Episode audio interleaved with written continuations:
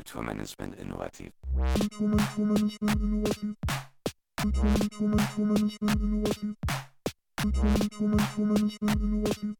Kulturmanagement innovativ. Herzlich willkommen zu unserem Podcast Kulturmanagement Innovativ Kontakt. Ein Projekt der Hamburg Open Online University von und mit Studentinnen des Instituts für Kultur- und Medienmanagement an der Hochschule für Musik und Theater in Hamburg. Mein Name ist Joyce Dietrich. Und ich bin Eva Hüster und diesmal sprechen wir mit Professor Dr. Alexander Bretz. Alexander Bretz hat einen Studienbrief für das KMM verfasst zum Thema Betriebswirtschaftslehre für KulturmanagerInnen. Im Rahmen unseres Projekts Kulturmanagement Innovativ hat er sich schon einmal ausführlich mit dem Innovationsbegriff beschäftigt.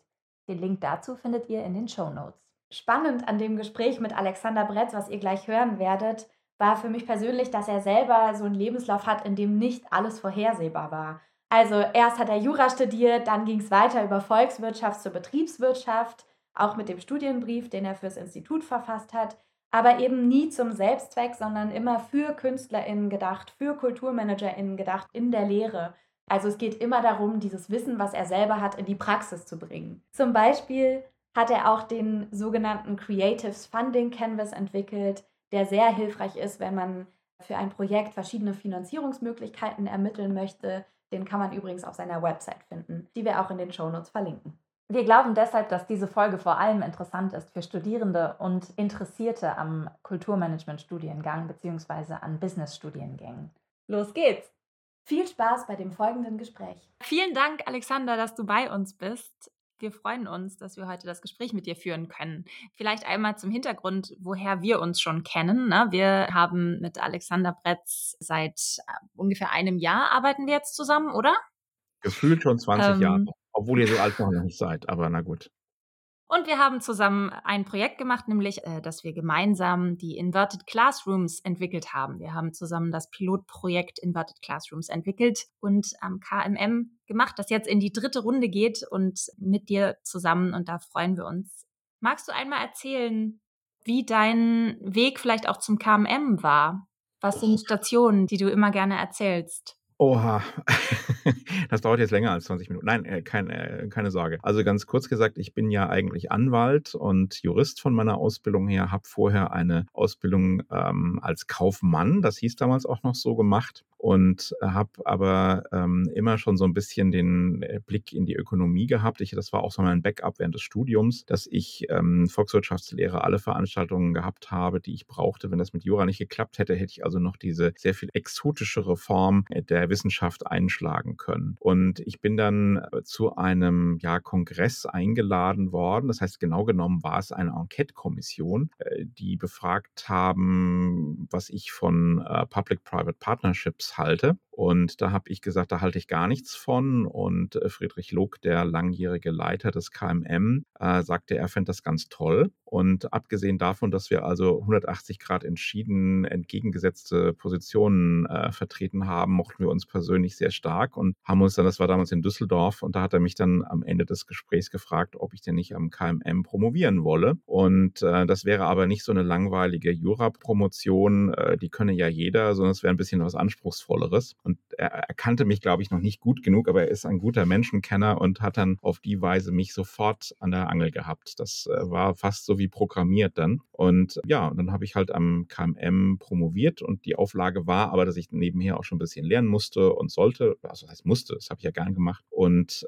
ja, so bin ich dann halt ans KMM gekommen als Nicht-Alumni. Alumnus sozusagen. Und das hat sich dann über die Jahre so weiterentwickelt. Und dann habe ich ja vor zwei Jahren, inzwischen zwei Jahren, ja, vor zwei Jahren auch meine Promotion dann doch noch erfolgreich abgeschlossen. Und ähm, ja, war dann eben auch, obwohl ich Jurist bin, wie gesagt, war eine mikroökonomische Promotion zum Dr. Phil, lustigerweise. Normalerweise würde man also Dr. Rehr-Oeck eigentlich erwarten dabei. Also wieder mal so querbeet und ähm, ja, das passt ja aber auch zum, zur Kultur, finde ich, und das passt auch zum KMM, finde ich, dieses Querbeet gehen, was ich immer sehr geschätzt habe auch.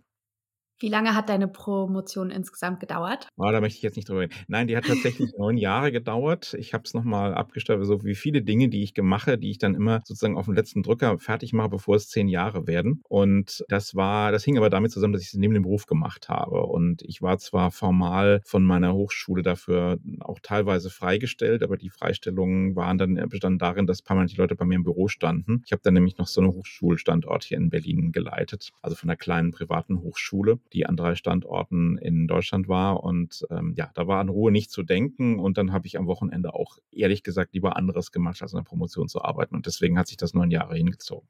Ganz einfach.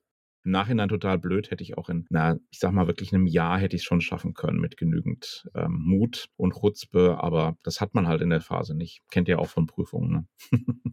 Genau, aber jetzt geht ja der Weg noch weiter. Möchtest du denn kurz erzählen, was über das KMM hinaus im letzten Jahr für dich noch passiert ist? Ja, ich bin nach einer längeren Zeit, ähm, also zu Professuren wird man immer eingeladen, sich zu bewerben und dann laufen da so Bewerbungsverfahren und am Ende des Bewerbungsverfahrens kommt dann die sogenannte Ruf. Und ich bin also jetzt nach äh, wiederum sehr langer Zeit, nämlich fast drei Jahren, war der Berufungsprozess dann zu Ende und ich habe den Ruf bekommen an äh, die ähm, BSP Business and Law School in Berlin und zwar auf eine Professur für Creative Business Management. Das ist ein Masterstudiengang oder werden Masterstudiengänge in dieser Richtung werden.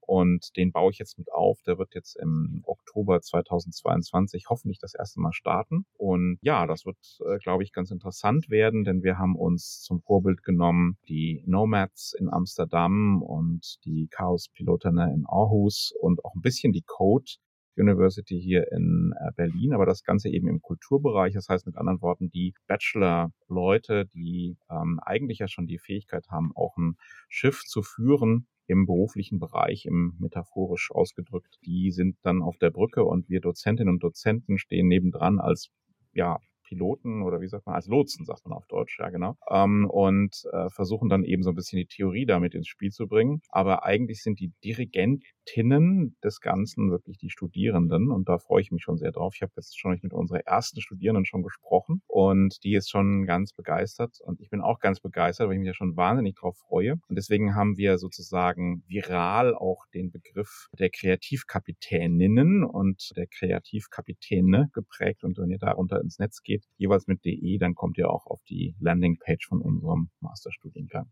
So, da freue ich mich einfach schon drauf. Warum unterrichtest du? Wie bist du zum Unterrichten gekommen, außer dass es Teil deiner Promotion war? Ja, ich bin dadurch dazu gekommen, dass ich ähm, nach dem Abitur mir vorgenommen habe, nie, nie selber Lehrer zu werden oder irgendwas in lehrende Richtung zu machen. Und dann ging es aber während meiner Lehre schon los, dass die Ausbildungsleiterin, die ganz toll war, ähm, übrigens ganz tolle Erfahrung, habe ich immer mit Chefinnen gemacht in meinem Leben. Und das erste war gleich eine Chefin und die hat gesagt, ach, wissen Sie, Herr Pretz, Sie können doch mal hier ein bisschen Unterricht machen. Und dann war ich schon wenige Monate, nachdem ich dann eben dort war, war ich dann sozusagen meinem Vorsatz untreu geworden. Und es machte mir tatsächlich Spaß. Es ist aber, hängt auch damit zusammen, dass ich so viel viel und so schnell immer rede und da wirklich Leute habe, die mir zuhören müssen. Und sonst gehen viele Leute weg. Und so müssen sie das machen und müssen das ertragen oder zumindest so tun. Und das finde ich super. Nein, also ich unterrichte sehr gerne, weil ich einfach es ganz toll finde, ähm, um mal ernsthaft darauf zu antworten, wenn man so miterleben kann, gerade an der Hochschule, in diesen formativen Jahren von jungen Leuten, wie sie sich innerhalb von wenigen Jahren unglaublich geradezu explosionsartig entwickeln. Und da sind so tolle Leute schon rausgekommen. Und das ist eigentlich die Belohnung fürs Lehren. Dass man da auch nicht ganz schlecht verdient, will ich nur mal an der Stelle auch zugeben, ist das eine. Aber dass man dann eben wirklich so ja, Blüte ist noch gar kein Ausdruck, sind wirklich Explosionen manchmal miterlebt. Äh, natürlich auch nicht bei allen, aber bei manchen. Und da sind dann einige wenige dabei, die dann eben auch besonders viel Freude machen einem Dozenten. Und das ist dann der Ausgleich und die Belohnung für alles. Unser Podcast handelt ja auch, also was heißt auch, er heißt Kulturmanagement, Innovativ, Kontakt und wir beschäftigen uns also mit den Themen Innovation und Kulturmanagement. Siehst du dich als Kulturmanager? Na, ich sehe mich als Unternehmen, als juristischer Unternehmensberater für Kulturbranchen. Ähm, in, einer, in einigen habe ich selber ganz gute Erfahrungen gemacht. Ich komme ursprünglich aus dem Zeitungsbereich. Ich habe lange im Musikbusiness was gemacht. Ich, also im Popmusikbusiness könnte man so sagen. Ähm, ich habe mich ähm, sehr intensiv mit der Modebranche auseinandergesetzt, mit der Designbranche. Ich bin in Halle an der Burg Giebichenstein ähm, ja Honorarprofessor für Designrecht und Existenzgründung und habe dort sehr viel mit Designerinnen und Designern zu tun. Es macht mir einfach wahnsinnigen Spaß. Aber in dem Sinne sehe ich mich auch als Teil des kulturellen Bereichs, wobei ich den Kulturbereich auch sehr weit definiere. Aber da können wir vielleicht dann gleich nochmal vertiefend drauf zu sprechen kommen, wenn es um das Thema Kultur und Innovation dann auch geht. Also wie Joyce eben schon gesagt hat, heißt unser Podcast ja Kulturmanagement Innovativ Kontakt. Also geht es auch um Innovationen neben dem Kulturmanagement. Da wäre unsere Einstiegsfrage, was Innovation für dich bedeutet und ob du glaubst, dass sie im Kulturbereich wichtig ist. Aber das sind zwei Fragen. Das sind zwei ähm, Fragen. Ich fange mit der ersten Frage an. Innovation, da habe ich ja schon einen ganzen Film auch gemacht fürs äh, KMM und auch auf Deutsch und auf Englisch. Das hat auch sehr viel Spaß gemacht. Liebe Grüße an die, die da mitgewirkt haben. Und da haben wir uns genau mit diesem Thema beschäftigt. Ich habe dabei auch Bezug genommen auf einen französischen Juristen, ähm, Kriminologen und Soziologen, Gabriel Tart. Und der hat Innovation als eine Art von Wiederholung so lustig das jetzt klingen mag, äh, definiert. Und zwar als Wiederholungshandlungen, die automatisch aber eine Veränderung mit sich bringen. Entweder intendiert, dann sind das sogar Erfindungen, oder aber es sind eben Wiederholungen, die sich sogar 100 Prozent an das Vorbild halten, aber durch die Änderung der Umstände eben eine Änderung hervorrufen. Und die werden gewissermaßen gesellschaftlich zur Diskussion gestellt, jetzt nicht immer in einer Talkshow oder so, sondern natürlich einfach so. Man macht es, man übernimmt es, oh, man sieht, oh, der oder die macht das so und so, mache ich auch so oder so. Äh, das kann also auch auf der Ebene sein. Aber natürlich auch bewusst im Diskurs kann das stattfinden, also alle Formen. Und dadurch kommt es zu Veränderungen. Und diese Veränderungen, die sozusagen gesellschaftlich akzeptierten Veränderungen sind Innovationen. Das ist ein sehr weiter Innovationsbegriff. Wir haben uns ja leider im Westen und in Deutschland insbesondere, ja, das ist unsere, wie meine französischen Freunde immer sagen, la malaise allemande, diese Vorliebe für technoide, ja, Technologien, äh, sagen wir mal ganz deutlich auch. Äh, wir haben uns angewöhnt, ähm, Innovationen als neue Produkte, neue Verfahren aufzufassen. Neue Autos im Zweifelsfall in Deutschland immer nur. Und das ist natürlich ganz großer Mist, weil wenn ich ähm, Innovationen so eng auffasse und mich dabei dann auch noch auf Schumpeter oder so jemanden berufe, ähm, dann äh, kann ich eigentlich Innovation im Kulturbereich nur dann unterbringen, wenn die Kultur es schafft, sich sozusagen auf diesen ökonomistischen Weg auch zu begeben. Das heißt also, dann kann ich sagen, ah, die Wiederaufführung von irgendeinem Konzert aus irgendwelchen Partituren oder so, das ist ja keine Innovation. Ne? Das ist ja kein neues Produkt in dem Sinne. Das ist erst dann ein Produkt, wenn ich davon eine Schallplatte mache oder was, womit ich Geld verdienen kann. Das ist natürlich großer Quatsch und großer Käse, äh, weswegen wir dann bei der, bei der Definition von Kultur angekommen sind.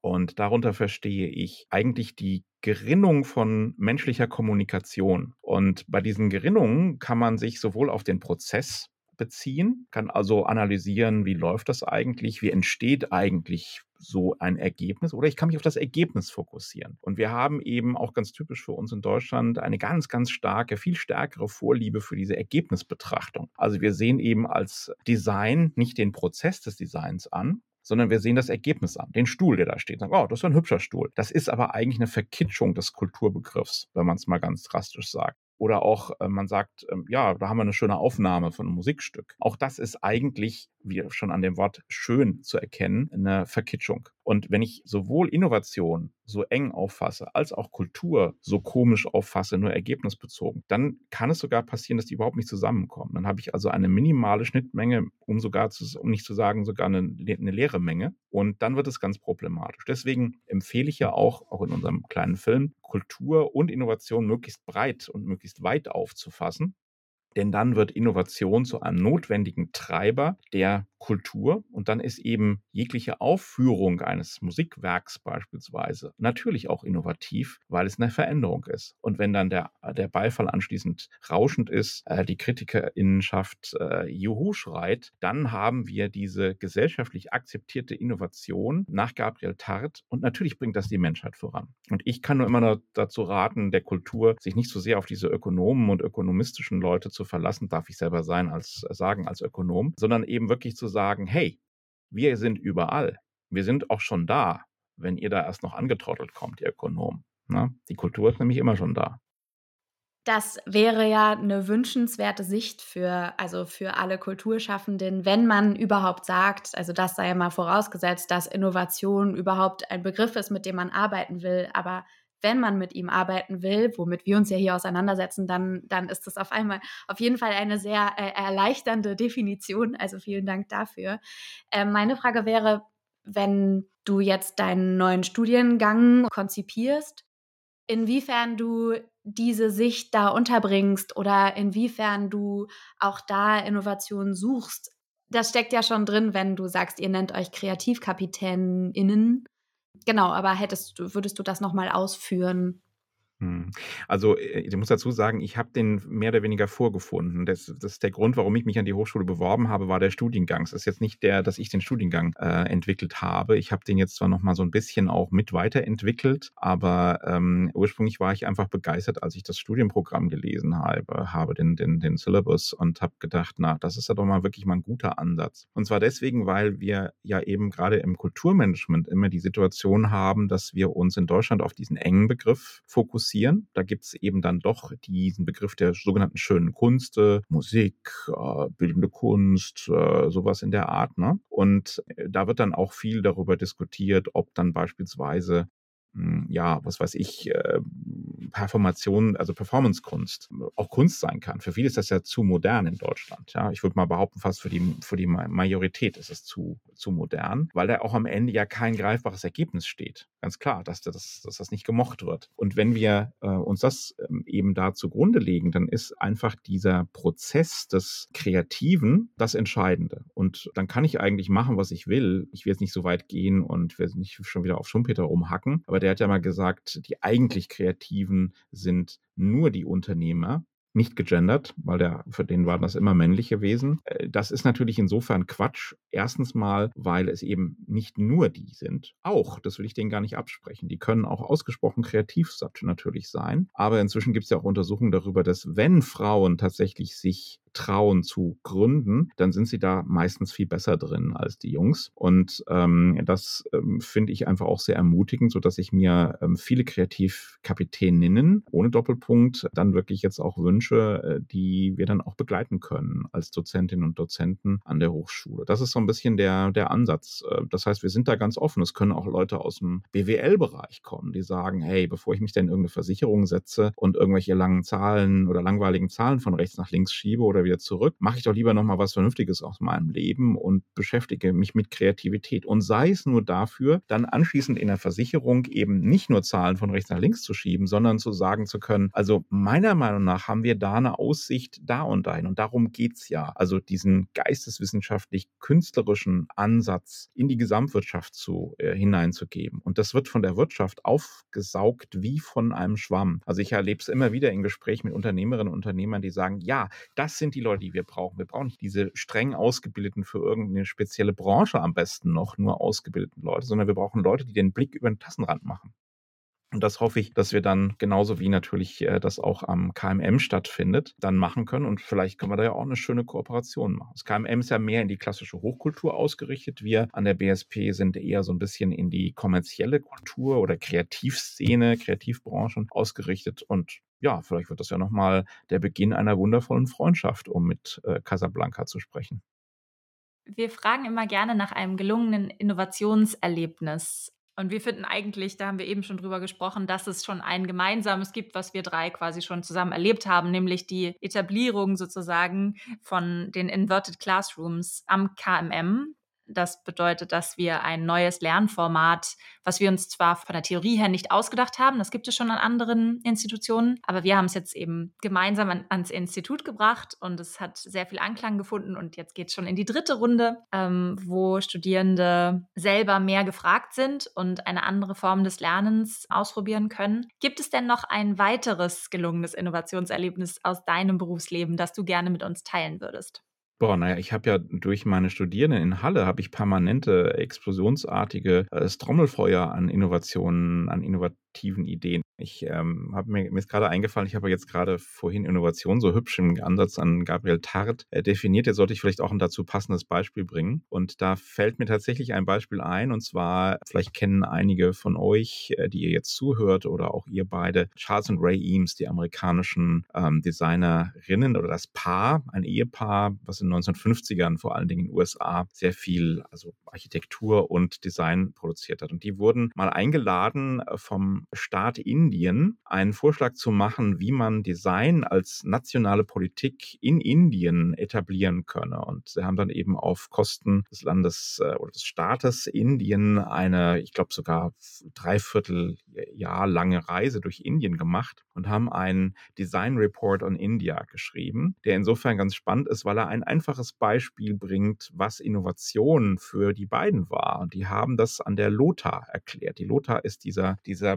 ganz spezifisch ähm, geformte ja, Topf, könnte man sagen, der in Indien vor allen Dingen von Frauen, muss man äh, leider sagen, auf dem Kopf Transport, zum Transport von Wasser eingesetzt wird. Also man geht an den Brunnen oder man geht an die Quelle, äh, füllt die Lota voll und geht mit der Lota dann irgendwie, was weiß ich nicht, mehrere hundert Kilometer, nein, ist ein bisschen übertrieben, aber ein Kilometer oder zwei Kilometer zurück zum Dorf und hat dann eben dort Wasser vor Ort. Und Charles und Ray Eames haben gesagt damals schon, dass diese Lota einfach über Jahrhunderte hinweg ja immer weiterentwickelt wurde und auch immer noch weiterentwickelt wird, obwohl sie eigentlich schon eine perfekte Form zu haben scheint. Und haben gesagt, und das ist für sie Design. Und das ist eine tolle Illustration dessen, was Gabriel Tat gesagt hat. Diese Innovationen, die im Prinzip kleinschrittig sind. Das, was bei uns in der Wirtschaft passiert, ganz häufig, dieses äh, ganz großschrittige, dass man sagt, hey, jetzt nehmen wir mal ein paar Milliarden in die Hand und entwickeln mal einen neuen Impfstoff gegen so ein Virus oder so. Das ist ja wirklich nur die Ausnahme. Das gibt es auch, ganz klar. Aber in der Regel sind Innovationen ja viel kleinschrittiger und viel subtiler, die bei uns vorgehen. Und ich glaube, wir sollten uns daran gewöhnen, immer mehr uns auch damit zu beschäftigen. Wir haben dich ja kennengelernt am Institut als Experte für BWL mit dem Studienbrief, der ein Pflichtstudienbrief ist. Tatsächlich würde mich interessieren, weil du jetzt schon in deinen Beschreibungen erkennt man den ökonomischen äh, Gedanken oft. Wie du das Verhältnis sozusagen sehen würdest. Also, wenn ich es richtig verstanden habe, in der Frage nach Innovation zum Beispiel sagst du ja, man soll das über den rein ökonomischen, alles muss neu sein, Gedanken hinaus denken. Aber könntest du da nochmal eine Brücke schlagen? Äh, ja, also diesen äh, Studienbrief für BWL, das war so ein Beispiel für ganz viele äh, Dinge, die ich in meinem oder ganz häufige Vorkommnisse in meinem Leben, wo ich gefragt wurde, man könne sich vorstellen, ich könne das und ich soll das doch bitte mal machen. Ich selber wäre da nicht auf die Idee gekommen, jetzt einen Studienbrief für BWL zu schreiben. Ich hätte vielleicht ein, eine Einführung gerne in die ähm, Rechtsökonomik gemacht. Ne? Oder es interessiert dann bloß niemand. Oder ich habe Bücher geschrieben über Designrecht, die verkaufen sich dann so irgendwie 70 Mal im Jahr. Also es ist sind weit weg von der Bestsellerliste. Und äh, das Besondere daran ist allerdings, dass ähm, das ja eben ein Studienbrief ist. Das heißt eben von Anfang an klar war, der soll sich wirklich, wie ihr oder wie du ja gerade auch gesagt hast, an alle Studierenden, die das anfangen, wenden. Das heißt, die besondere Herausforderung begann mir immer mehr Spaß zu machen, nämlich dass ich als eigentlich Jurist und Ökonom im Sinne von diesem deutschen Wort Volkswirtschaft, ja, finde ich mal ganz furchtbar dieses Wort, aber egal wie, also Ökonomik zu Hochdeutsch, nein, also in modernerem Deutsch ausgedrückt, dass ich ich mich jetzt mit BWL studieren sollte. Und ich glaube, dass mir das deswegen vielleicht ganz gut gelungen ist. Jedenfalls die, äh, das ein oder andere Feedback weist in diese Richtung, weil ich als äh, Immigrant da reingekommen bin. Ich habe das von außen gesehen. Ich habe mich erstmal fremd gefühlt. Ich habe gedacht, Hä, was ist denn das jetzt? Also was wollen die denn da eigentlich, äh, diese komischen BWLer? Die erzählen da über irgendwelche Dinge, die habe ich in Mikroökonomik doch schon lange gelöst. Also die sind doch schon lange bekannt, wie die Lösungen dafür aussehen. Und da wird es dann jetzt noch sozusagen noch mal ein bisschen anders gesehen. Das will jetzt gar nichts Böses gegen BWL bedeuten, aber es relativiert vieles. Und ich kenne das aus meiner Zeit als Jurist, als ich Jura gelernt habe. Das ist dann immer so, wenn man was lernt, dann wird man auch so ein bisschen milieublind und kann diesen Blick von außen nicht mehr so leicht haben. Den muss man sich dann ganz, ganz mühselig wieder aneignen.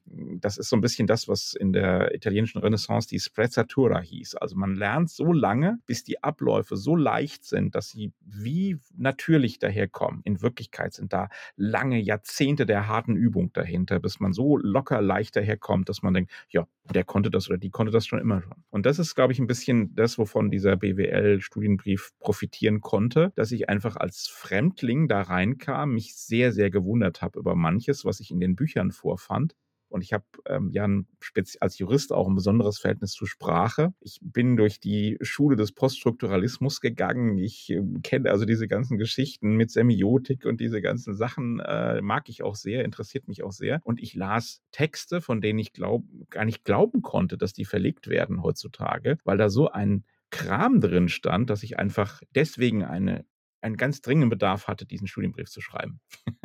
Vor allem für Kulturmenschen. Meistens sind die Studierenden ja doch überwiegend äh, die am KMM studieren, doch Leute, die aus kulturelleren Studiengängen kommen oder kulturverbundenen, also vielleicht irgendwie Kulturpädagogik oder sowas in der Richtung dann noch, aber meistens sind selber Kulturschaffende ja auch oder dann eben auch Kunsthistorikerinnen, Kunsthistoriker oder so. Also irgendwas mit Kulturhintergrund ist da meistens eher im Vordergrund und denen das dann sozusagen zu erklären, ohne dass die völlig berechtigt übrigens sagen, sag mal, haben die sie noch alle, diese BWLer? Und einfach eine Berechtigungs- oder eine Notwendigkeit deutlich zu machen für äh, diese BWL, das fand ich eigentlich eine ziemlich schöne Herausforderung.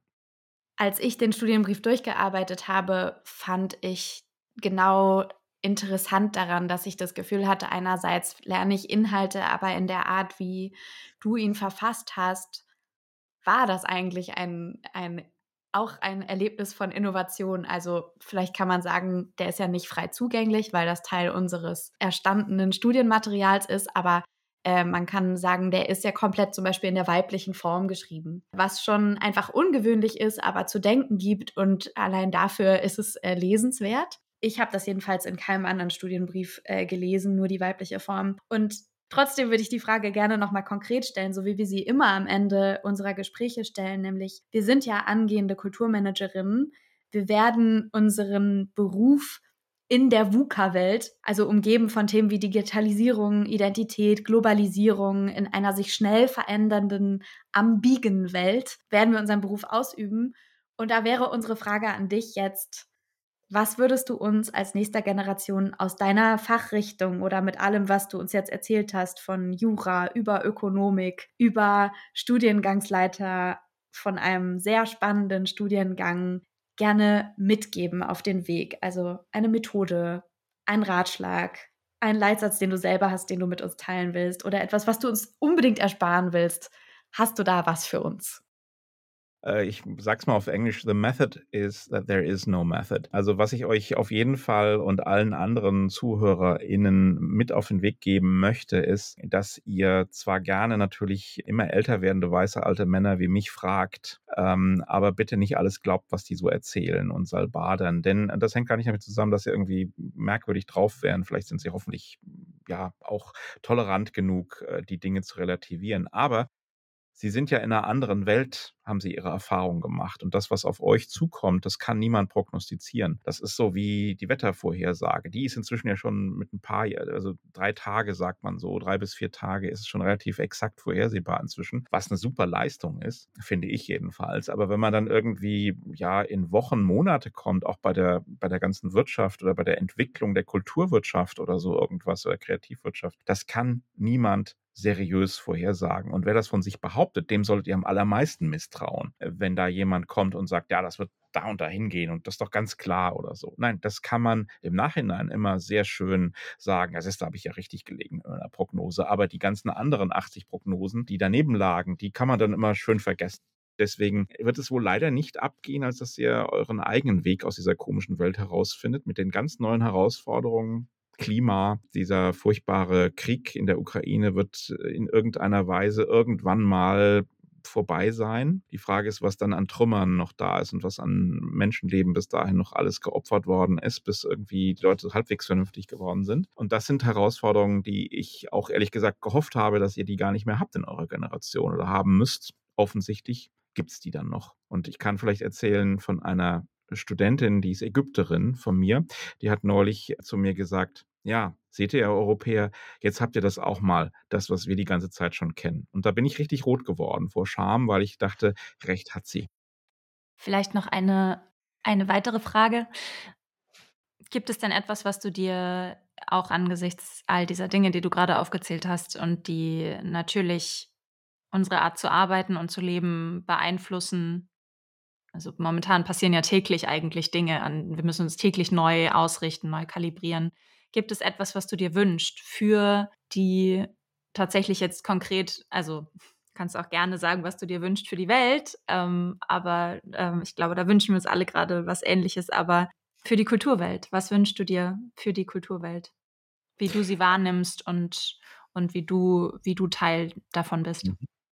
Ja, also das kann man ganz konkret sagen, denn ich lebe ja in Deutschland und leider zu selten und zu kurz immer im Jahr in Frankreich. Aber ich wünsche mir für die deutsche Kultur und ich wünsche der deutschen Kultur, dass sie mehr wahrgenommen wird, mehr Gewicht bekommt, so wie das in Frankreich üblich ist. Wenn ich dort in der Normandie, meiner zweiten Heimat, in ein kleines Dorf, in ein Bauernhaus gehe, dann ist da das Verständnis über Kultur zu sprechen, viel, viel größer, als wenn ich hier manchmal in einen äh, Wirtschaftspalast komme, ähm, wo ich erstmal erklären muss, was Kultur ist. Da fragt mich der Bauer, warst du schon am Mont Saint-Michel? Und ähm, äh, oder hast du schon äh, die, die Tapisserie von Bayeux dir angeguckt? Das sind die, so die beiden Nationalheiligtümer da in der Normandie. Und dann kommt man in ganz andere Gesprächsatmosphäre, wenn man hier so reinkommt sagt, ja, also ihre Daten vom letzten Quartal sehen ja nicht so gut aus oder so. Das wünsche ich, würde ich, wünsche ich mir. Und das geht natürlich einher mit mehr Selbst Selbstbewusstsein auch für die ganze Kulturbranche oder für die ganze Kulturszene, für die Kultur insgesamt, einfach die Brust breiter zu machen und zu sagen, hey, das ist nicht so, dass wir jetzt irgendwelche Corona-Hilfen hier brauchten, weil wir irgendwie eine arme Branche sind, sondern wir sind eigentlich euer Rückgrat, Freunde. Danke. Ja, vielen Dank.